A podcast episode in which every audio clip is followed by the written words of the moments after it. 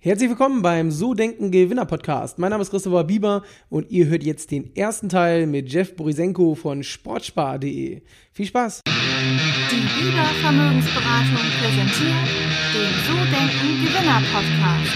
Vermögensberatung für Unternehmen und Unternehmer in Hamburg. Herzlich willkommen beim So Denken Gewinner Podcast. Mein Name ist Christopher Bieber und heute wieder live bei einem Interview, heute über Zoom, ähm, mit jemandem, der genauso wie ich einen Zwillingsbruder hat und das Unternehmen 2010 gegründet hat, sehr, sehr erfolgreich ist. Und ähm, ich begrüße heute bei mir im Podcast Jeff Borisenko von Sportsbar. Schön, dass du da bist, Jeff. Ja, vielen Dank für die Einladung. Sehr, sehr gerne. Und ähm, ja, wir sind ja bei uns hier im So Denken Gewinner Podcast, sprechen jetzt gleich über dich und dein Unternehmen. Und äh, wenn man sich das so bei euch anguckt, ähm, vielleicht möchtest du erstmal so ein bisschen was über dich erzählen. Ich habe hier natürlich so ein paar Zahlen. Ihr seid ja sehr, sehr groß geworden in den letzten zehn Jahren. Aber vielleicht magst du dich ganz kurz vorstellen, wenn jemand noch nichts von Sportsbar äh, gehört hat, was ihr so macht und wer du bist und ja, wie du das echt mit deinem Zwillingsbruder gegründet hast. Ja, sehr gerne. Ähm, Evgeny Borisenko, 31 Jahre alt. Ich komme ursprünglich aus Litauen, bin in Vilnius äh, geboren und dann im Grundschulalter nach Deutschland gezogen. Ähm, habe das große Glück, einen Zwillingsbruder äh, zu haben, mit dem ich dann während der Schulzeit quasi ähm, nebenbei, um ein wenig Taschengeld zu verdienen, ähm, angefangen habe, bei eBay auf Marktplätzen ähm, Sportartikel zu vertreiben. Ähm, speziell waren es schon damals ähm, Restposten, Auslaufmodelle, womit wir uns auch heute bei Sportspar ähm, ja, spezialisiert haben. Und ähm, wir haben im Prinzip ganz, ganz klein angefangen, aus dem Kinderzimmer heraus, ähm, da ähm, ein Geschäft äh, draus zu machen. Und ähm, das hat sich dann sukzessive weiterentwickelt. Ja, und ähm, jetzt, zehn Jahre später, ähm, beschäftigen wir rund 85 Mitarbeiter an unserem Standort im Kreis Nordsachsen. Und ja, das ist eine spannende Story, die wir hier hingelegt haben. Das ist auf jeden Fall sehr erstaunlich. Ich habe auch gesehen, ähm, sechs Shops mittlerweile, ähm, äh, beziehungsweise in sechs verschiedenen Sprachen, also auch schon ähm, jetzt nicht nur in, in Deutschland unterwegs. Und äh, du bist ja auch erst 31, so, also ist jetzt auch noch kein Alter. Ähm, magst du mal so erzählen, ihr habt gesagt, die ersten Schritte habt ihr so bei Ebay gemacht, aber ähm, wie seid ihr denn überhaupt auf die Idee gekommen? Also was war so die Initialzündung, dass du gesagt hast, hey, wir verkaufen jetzt mal Restposten? Das ist ja jetzt ähm, auch nicht ganz so normal, wenn man legt, das war ja 2006, da war es ja, glaube ich, so, weiß ich nicht, 17, wenn ich so richtig mhm. geguckt habe. Ja, so um den äh, Dreh war das ähm, tatsächlich. Ähm, also wie ist das entstanden? Also wir hatten kein klares Ziel, ein Unternehmen zu gründen. Äh, wir kommen aus einfachen Verhältnissen und hatten äh, damals schon äh, das Bedürfnis, einfach ein wenig ähm, Geld dazu zu verdienen. Taschengeld gab es bei uns gar nicht, nur als Beispiel. Und ähm, da hat man sich natürlich umgesehen. Ähm, wir haben damals Zeitungen ausgetragen und ähm, hatten dann die, ähm, die Idee gehabt, äh, online äh, was zu machen. Und ähm, wir haben im, im klassischen stationären Outlet-Läden Artikel sehr, sehr günstig eingekauft, Sportartikel und haben diese dann zu Testzwecken mal auf eBay eingestellt und äh, haben diese Artikel dann mit, äh, mit einer sehr, sehr guten Marge äh, abverkaufen können. Und dann haben wir erst gemerkt, ui, hier steckt ein großes Potenzial und haben dann das Geschäft peu à peu, Schritt für Schritt ähm, kontinuierlich entwickelt. Und wie waren so die, die ersten Schritte dann sozusagen? Also wenn du sagst, ihr habt jetzt so Artikel eingekauft, ähm, ist, ist ja trotzdem erstaunlich, wenn man sieht, über eine Million Bestellungen, äh, 85 Mitarbeiter. Also klar, das sind jetzt auch schon sind zehn Jahre, aber es ist ja noch kein Zeitraum. Also wie habt ihr dann daraus ein Unternehmen gemacht? Weil äh, am Anfang war es ja, wie du gesagt hast, so ein bisschen Taschengeldaufbesserung und wie habt ihr so diesen Switch geschafft, dann wirklich auch das Ganze ein bisschen größer zu machen? Habt ihr Investoren mit reingenommen oder wirklich alles aus eigener Kraft dann entwickelt? Nee, nee, also wir haben alles aus eigener Kraft ähm, entwickelt. Wir haben das tatsächlich auch ähm, gebootstrapped. Ähm, also Sportspar GmbH gibt's zehn Jahre, du hast es ja schon erwähnt. Zehnjähriges Jubiläum hatten wir im August. Ähm, wir hatten zu Beginn einfach ein Einzelunternehmen gegründet mit 18 und ähm, hatten äh, im Prinzip keine Mitarbeiter, haben alles selber gemacht, von Versand, Retouren, äh, Produkte eingestellt, Produkte fotografiert. Also quasi alle Prozesse, die man als ganz, ganz kleines Unternehmen durchführt, haben wir selber gemacht und haben mhm. dann allerdings auch Fehler gemacht und aus diesen Fehlern aber erfreulicherweise dann gelernt. Und ähm, ja, und im Laufe der Zeit, das sind jetzt auch schon 13, 14 Jahre, kann man schon einiges ähm, auf die Beine stellen. äh, zwei, drei Jahre später nach unserer Gründung kamen dann die ersten Mitarbeiter hinzu. Wir haben dann eine Struktur geschaffen, hatten dann auch neue, größere Lieferanten für uns gewinnen können. Das ist, ähm, das hat sich eines zum anderen dann ergeben und ähm, genau, das so grob zusammengefasst. Die okay. Entwicklung. Ich würde gerne später noch mal so ein bisschen genauer darauf eingehen. Ich würde jetzt aber gerne erstmal so ein bisschen mehr über dich und vielleicht auch deinen Zwillingsbruder erfahren. Ich habe ja schon gerade im Vorfeld gesagt, ich habe selbst einen Zwillingsbruder und ähm, bei uns war es halt wirklich immer so äh, am Essenstisch sozusagen, wer ist irgendwie, wer kriegt das größere Stück vom Kuchen oder in der Schule, wer hat irgendwie die bessere Note. Also ähm, unsere Eltern wollten das damals ehrlich gesagt nicht, dass wir so in diese Konkurrenz gehen, haben uns zum Beispiel auch in zwei verschiedene Klassen gesteckt, aber trotzdem war das bei uns so, wir waren im Motorsport, dass da immer so ein Stück Stück weit, wer ist der Bessere, der Schnellere? War, war das bei euch auch so? Also, oder wie kam so dieser Ehrgeiz auch jetzt was aufzubauen? Also gab es da auch so diese Parallele? Ähm, also bei, bei, bei, uns, also äh, zum einen sehr, sehr interessant, das äh, zu hören äh, von, von anderen, die ebenfalls einen Zwillingsbruder haben.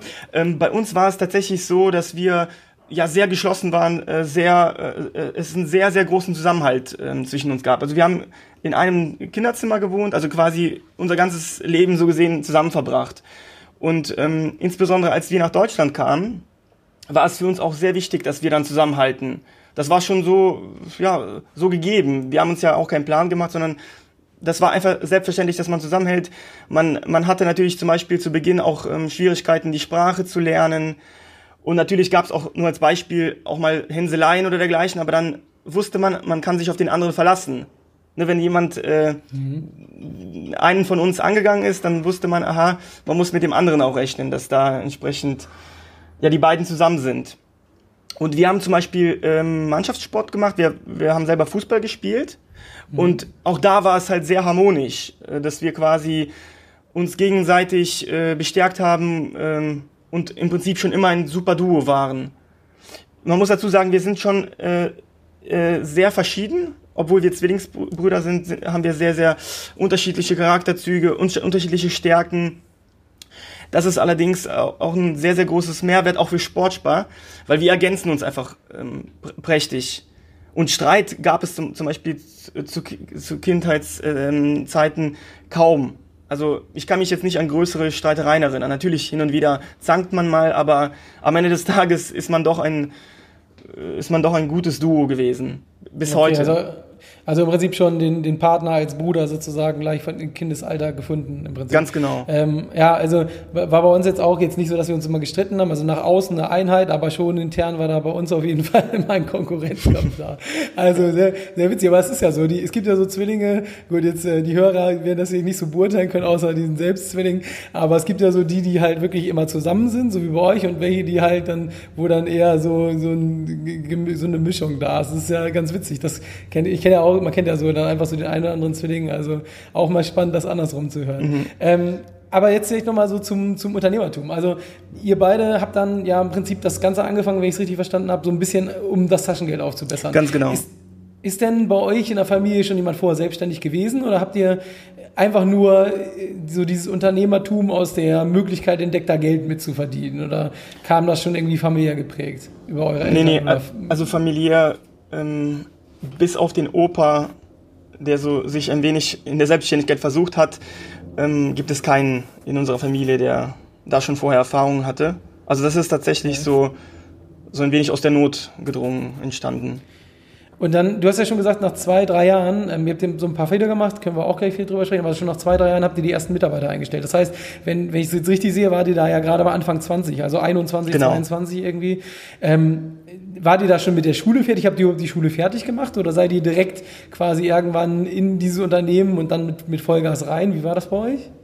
Also gestartet sind wir während der Schulzeit, haben im Prinzip nach der Schule ähm, Pakete verpackt, ähm, und ähm, die GmbH gegründet haben wir allerdings nach der Schule. Da haben wir dann tatsächlich alles auf die Karte ähm, ja, Unternehmen gesetzt. Also nicht erst eine Ausbildung, sondern nee. wirklich komplett ohne Studium direkt rein in das ganze Ding. Ganz genau. Also ähm, mein Bruder hat ein, parallel noch ein äh, BWL-Bachelorstudium Studium abgeschlossen. Ich habe allerdings ähm, komplett ähm, ja, nur auf Sportspar gesetzt. Okay, Von daher also gab es bei mir jetzt keine Ausbildung oder kein Studium. Ja, krass. Also dann, also das ist ja so ein bisschen, ich hatte letztens einen Gründer bei mir, ähm, Robert Wittke, der das so schön erzählt, der hatte für sein Examen schon alles fertig, schon Ghostwriter in der Tür und hat sich dann mit seinen besten beiden Kumpels quasi selbstständig gemacht und im Prinzip so zwei Wochen vom, vom Ende alles weggeschmissen, so, sozusagen. Und gesagt, er brauchte das so, dass hinter ihm sozusagen irgendwie das Feuer brennt und er wusste nur nach vorne, zurück geht's nicht. Okay. War das, war das, aber war das bei euch auch so oder lief das dann schon so nach, oder während der Schulzeit so gut, dass ihr ihr wusstet, okay, wir können davon leben und können davon die Miete bezahlen, weiß ich nicht, so. War, war das schon in den ersten zwei, drei Jahren so, dass ihr sofort relativ gut auch verdient habt mit der ganzen Geschichte? Ähm, also wir hatten gerade zu Beginn immer wieder ähm, geschaut, kann man davon leben, wird man davon leben können. Und ähm, wir hatten recht früh, ein, zwei Jahre nach den ersten Schritten, ähm, schon gemerkt, dass da sehr viel Potenzial drin steckt. Und ähm, wir hatten da schon einen großen Glauben auch an, an unser Geschäft und an die Nische, in der wir aktiv äh, sind. Wir handeln ja mit Restposten-Auslaufmodellen. Das mhm. ist schon ein Nischenthema, allerdings eine Nische mit enormem Potenzial, wie sich später herausgestellt hat.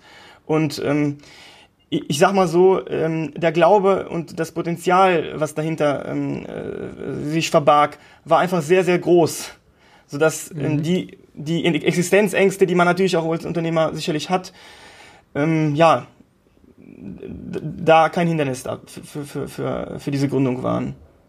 Okay. Und dann ging es ähm, ging's ja wirklich so, eigentlich auch mit den ersten Mitarbeitern, gab es dann da auch so ein, so ein Tipping Point? Also ging es dann auch direkt äh, durch die Mitarbeiter nach oben oder ist das wirklich so über diese letzten 10, 14 Jahre, ja, ähm, also 10 Jahre seit der GmbH-Gründung, ist es wirklich so kontinuierlich gewachsen oder gab es da wirklich auch so ein, zwei Punkte, wo dann wirklich so ein richtiger, so ein richtiger Tipping Point kam, also so ein exponentielles Wachstum stattgefunden hat? Mhm. Also es, es, es ist genau so, wie du das beschreibst. Es war ein kontinuierliches Wachstum und wir haben auch bei Sportspar nie äh, auf einen Schlag jetzt 10, 15 Mitarbeiter eingestellt, sondern immer Step by Step, immer kontinuierlich. Wir, ähm, wir haben auch in, äh, auf das gesunde Wachstum äh, geachtet. Also es waren keine riesigen Sprünge, dafür aber über diesen Zeitraum 10, 12 Jahre hinweg ein sehr, sehr konstant gutes Wachstum. Ähm, Tipping Point war sicherlich der Umzug von Nordrhein-Westfalen nach Sachsen. Das muss ich ganz kurz ähm, erläutern. Wir haben innerhalb von NRW, innerhalb NRWs gestartet mhm. und hatten dort ähm, drei Umzüge hinter uns. Wir haben zuerst, den, äh, zuerst im Kinderzimmer gestartet, hatten dann eine 200 Quadratmeter große Lagerhalle gemietet. Das hat sich nach wenigen Wochen, bzw. wenigen Monaten schon als großer Fehler herausgestellt, denn die Halle war binnen weniger Monate rappelvoll und wir mussten ja. schon im Prinzip den nächsten Umzug ähm, forcieren. Ähm, so, und 2015 ähm, lief dann unser Mietvertrag in Nordrhein-Westfalen aus. Das war mhm. schon eine Lagerhalle von ca. 3000 Quadratmeter. Und dann hatten wir innerhalb Nord Nordrhein-Westfalens keinen adäquaten Ersatz finden können. Und da äh, bot sich die Gelegenheit im Kreis Nordsachsen bei Leipzig eine Lagerhalle zu erwerben. Mhm. Das war eine ehemalige Süßwarenfabrik Henry Süßwaren. Der ein oder andere kennt sicherlich die Eukalyptusbonbons mit der grünen Verpackung und dem, mhm, dem Kreuz. Auch, ja. Die wurden hier in, in Eilenburg in, in, bei Henry produziert für verschiedene Supermarketten wie Rewe, Lidl und Co. Und diese Halle stand leer, äh, war leer und stand zum Verkauf. Und dann haben wir zugeschlagen und als standortunabhängiges Unternehmen, ähm, ja, konnten wir halt sehr, sehr, äh, sehr, sehr gut hier Fuß fassen. Und der Tipping Point äh, war, war, war dann hier tatsächlich zu spüren, weil wir hier ähm, die Zügel etwas angezogen haben und tatsächlich ein etwas stärkeres äh, und schnelleres Wachstum dann hingelegt haben. Wir sind ja von 3000 Quadratmetern auf einmal auf 12.000 Quadratmeter Logistikfläche hochgefahren und haben dementsprechend noch mehr Ware eingekauft und auch etwas mehr Personal eingestellt als in den vergangenen Jahren. Und dann haben wir festgestellt, hui, was hier für ein äh, Umsatzschub dann ähm, vorzufinden war. Auch, ähm, auch jetzt hast du das Mhm. Jetzt sagst du das ja so, so einfach, aber ähm, ihr, ihr habt ja oder handelt ja mit Restposten, mit so Saison- und Outletware. Ähm, genau. Jetzt weiß ich nicht, wie groß ist denn der Markt, weil ich sag mal so, ihr fangt, habt ja mit der angefangen, erst auf Ebay sozusagen und dann genau. seid ihr mal größer geworden, aber ich kann mir auch vorstellen, die Hersteller, ich weiß jetzt nicht, wie viel da überbleibt so bei so Produktionen, aber ich, die haben ja auch teilweise eigene Outlets, das gibt's ja in Staaten auch ganz viel, so Nike oder Adidas Outlet mhm. oder sowas. Und ähm, wo bekommt ihr denn die Ware her? Könnt ihr alles denn wirklich als, als Outlet-Ware einkaufen oder müsst ihr, musst ihr die dann auch selbst produzieren lassen irgendwann? Nee, nee, also wir haben noch nie selbst produziert. Wir kaufen ausschließlich ähm, Outlet-Ware ein und ähm, das zum einen direkt von den Herstellern oder halt bei Distributoren, die wiederum mit den Herstellern eng verbunden sind. Und du musst dir so vorstellen, das Restpostengeschäft ähm, funktioniert so, also die Marken sitzen tatsächlich auf sehr, sehr hohen Beständen. Ähm, mhm. Viele Marken führen drei, vier Kollektionen pro Jahr und dementsprechend hat man in jedem Jahr Restposten. Um ein einfaches Beispiel zu geben, der ein oder andere erinnert sich sicherlich, Italien hatte sich damals nicht für die WM qualifiziert, die italienische genau. Nationalmannschaft im Fußball. Mhm. Und äh, da, dementsprechend gab es sehr, sehr viele Restposten von der italienischen Nationalmannschaft. Und so, so passiert es halt in jedem Jahr, dass es ähm, von der einen oder anderen Kollektion immer mal wieder Restposten gibt. Von daher, das Angebot ist weitaus höher als, äh, als, als, als, als die Möglichkeit von uns, überhaupt Ware einzukaufen. Also wir haben viel mehr Angebote, ähm, die wir ähm, bekommen, als die, mhm. die wir tatsächlich dann einkaufen. Und womit liegt das? Also ich sag mal so, ist denn da ein unendliches Wachstum möglich oder oder ich meine, ihr seid jetzt, ich habe jetzt die Zahlen, ich glaube vom letzten Jahr um die 20 Millionen Umsatz, wenn man so richtig gesehen hat. Ähm, ich weiß nicht, ob da noch so jetzt äh, sich ganz viel getan hat. Ich meine, Corona ist jetzt auch noch gerade ein Thema dieses Jahr. Aber habt ihr ähm, denn da unendliche Möglichkeiten oder ist der Markt da auch irgendwo limitiert? Ähm, also wir sehen wir sehen noch Potenzial, ähm, insbesondere bei weiteren Sportarten, zum Beispiel im Bereich Wintersport, wo wir momentan noch nicht so aktiv sind. Und auch weitere Marken einfach, ähm, die wir noch nicht im Portfolio haben, hinzuzunehmen. Also da sehen wir durchaus noch Potenzial. Du hast ja zu Beginn die Internationalisierung angesprochen. Wir haben mit mhm. sportspar.de den deutschen Shop und haben das Geschäft äh, mit unserem Marketingleiter schon vor drei, vier Jahren ähm, begonnen zu internationalisieren. Unsere Produkte sind natürlich auch im Ausland gefragt, von daher haben wir recht ähm, früh auch einen französischen Online-Shop gelauncht. Und da haben wir auch festgestellt, dass wir durch diesen Hebel Internationalisierung auch nochmal ähm, ordentlich wachsen können. Und als Möglichkeiten für die Zukunft hätten wir ähm, selbstverständlich auch noch, ähnlich wie es TK Maxx, ein Mitbewerber von uns, äh, macht, auch stationäre Läden zu eröffnen, Pop-up-Stores mhm. oder dergleichen all die Möglichkeiten haben wir im Prinzip auch noch in der Schublade. Okay, also Wachstumsmöglichkeiten sind auf jeden Fall noch da. Ähm, ich würde gerne, wir sind jetzt doch schon irgendwie ins Unternehmen rein und das ist auch mega mhm. spannend, aber ich würde trotzdem gerne noch mal so ein bisschen was äh, zu dir ähm, erfahren. Und, und zwar, ja. ähm, man hört ja schon raus, da sind noch eine Menge Ideen, da ist noch eine Menge ähm, ja, Hunger, wenn man das so sagen kann, nach 14 ja. Jahren da.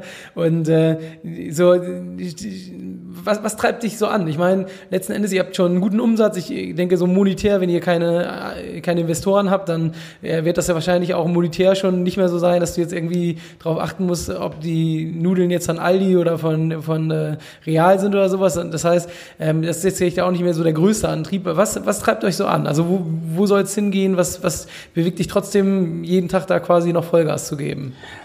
Ja, das hast du schön zusammengefasst, Christopher. Ähm, also es ist tatsächlich so, dass wir zu Beginn ähm, des Geldes wegen gegründet haben. Also wir, wir wollten ja ein paar Euros verdienen. Das war, der, das war unser mhm. Antrieb, warum wir gegründet haben. Im Laufe der Zeit ist aber zwischen dem Unternehmen und, und äh, uns eine sehr, sehr enge Verbundenheit ähm, entstanden. Ich würde sogar, also ich bezeichne die Firma auch, auch als Baby von mir. Und von daher, das ist tatsächlich eine Herzensangelegenheit. Und was uns motiviert, ist es einfach, die, diese, diese Firma bzw. dieses Baby einfach auch zu verbessern, da die nächsten Schritte zu gehen und wir sehen halt das Potenzial, was noch ähm, ähm, ja noch nicht ausgeschöpft ist, ähm, was noch möglich ist. Und ähm, das möchten wir tatsächlich dann noch ähm, äh, ausschöpfen. Und was was uns auch noch antreibt sind ähm, etliche unserer Mitarbeiter, die sehr motiviert sind. Also wir haben ja mittlerweile ein sehr sehr gutes Team aufgebaut. Und ähm, letzt, letzt, letztens sagte mir noch, noch unser Marketingleiter Jan Klammern, äh, wo, wo können wir noch ähm, eine Option finden, wie wir vielleicht den, ähm, hier und da uns verbessern können. Und das treibt uns an. Also wenn, wenn die Mitarbeiter sehen, dass wir ja, Projekte starten, dass wir hier und da noch äh, Wachstumsmöglichkeiten haben. Das treibt die Mitarbeiter an, aber auch uns. Und das ist so ein gegenseitiges Befruchten, was hier stattfindet. Und wo soll es hingehen? Also so Stichwort Vision, was ist so, was ist so das, wo ihr sagt so, hey, gibt's das überhaupt bei euch, dass ihr sagt, wir wollen in zehn Jahren, keine Ahnung, mit der größte Anbieter in dem Bereich sein oder, ähm, oder einen bestimmten Umsatz haben oder eine bestimmte Mitarbeiteranzahl? Habt ihr da noch, gibt's da so klare Visionen bei euch beiden? Also Umsatzziele haben wir keine, weil wir im Prinzip vom ersten Tag an profitabel waren und uns nicht an irgendwelchen Umsatzzielen äh, klammern. Äh, wenn man als Vision, ähm, ja, was man als Vision bezeichnen kann, ist sicherlich, dass wir der führende ähm, Online-Outlet äh, sein möchten in diesem Be Bereich. Äh, wobei wir es im Prinzip auch schon de facto sind. Also im Bereich Sportoutlet ist Sportspar die Nummer eins in Deutschland. In, in, Europa sind wir das nicht. Da gibt es noch einen Mitbewerber, M&M Direct. Mhm. Ähm, ja, das wäre unsere, unser Ziel, unsere Vision, ihm da noch Parole zu bieten und, und auch TK Max, äh, die ganz groß sind, allerdings nur im stationären Bereich. Okay, also da nochmal wirklich so die Firma Feuer größer machen. Genau. Ja, okay. Und gibt's gibt's aber so Mitarbeiter, ähm, Umsatz das gesagt nicht, Mitarbeiter irgendwie so, dass ihr mal sagt, die, keine Ahnung, wir wollen mal 1000 Leute auf der Payroll haben oder, oder gibt's gibt's da auch so was Konkretes, jetzt nicht nur so der größte Online-Shop zu werden, also, ähm, oder drum, Sachen drumrum, wo ihr so Ziele ähm, für euch festgelegt habt? Also mitarbeitertechnisch ähm, haben wir keine Ziele. Ähm, wir werden sicherlich im nächsten Jahr auch ähm, 100 Mitarbeiter einstellen müssen. Wir sind jetzt bei knapp 85, a- aber das ist jetzt nicht unser Ziel, äh, gewisse Mitarbeiteranzahl ähm, zu erreichen. Nee, also ad hoc kann ich das so, kann ich das so nicht, nicht beantworten. Das war der erste Teil mit Jeff. Ich hoffe, dir hat's gefallen und äh, du hattest Spaß dabei. Ist auf jeden Fall eine sehr erstaunliche Geschichte vom Ebay-Verkäufer zum Millionenunternehmen. Und ja, ich freue mich, wenn du nächste Woche zum Teil 2 wieder mit am Start bist. Ciao, ciao.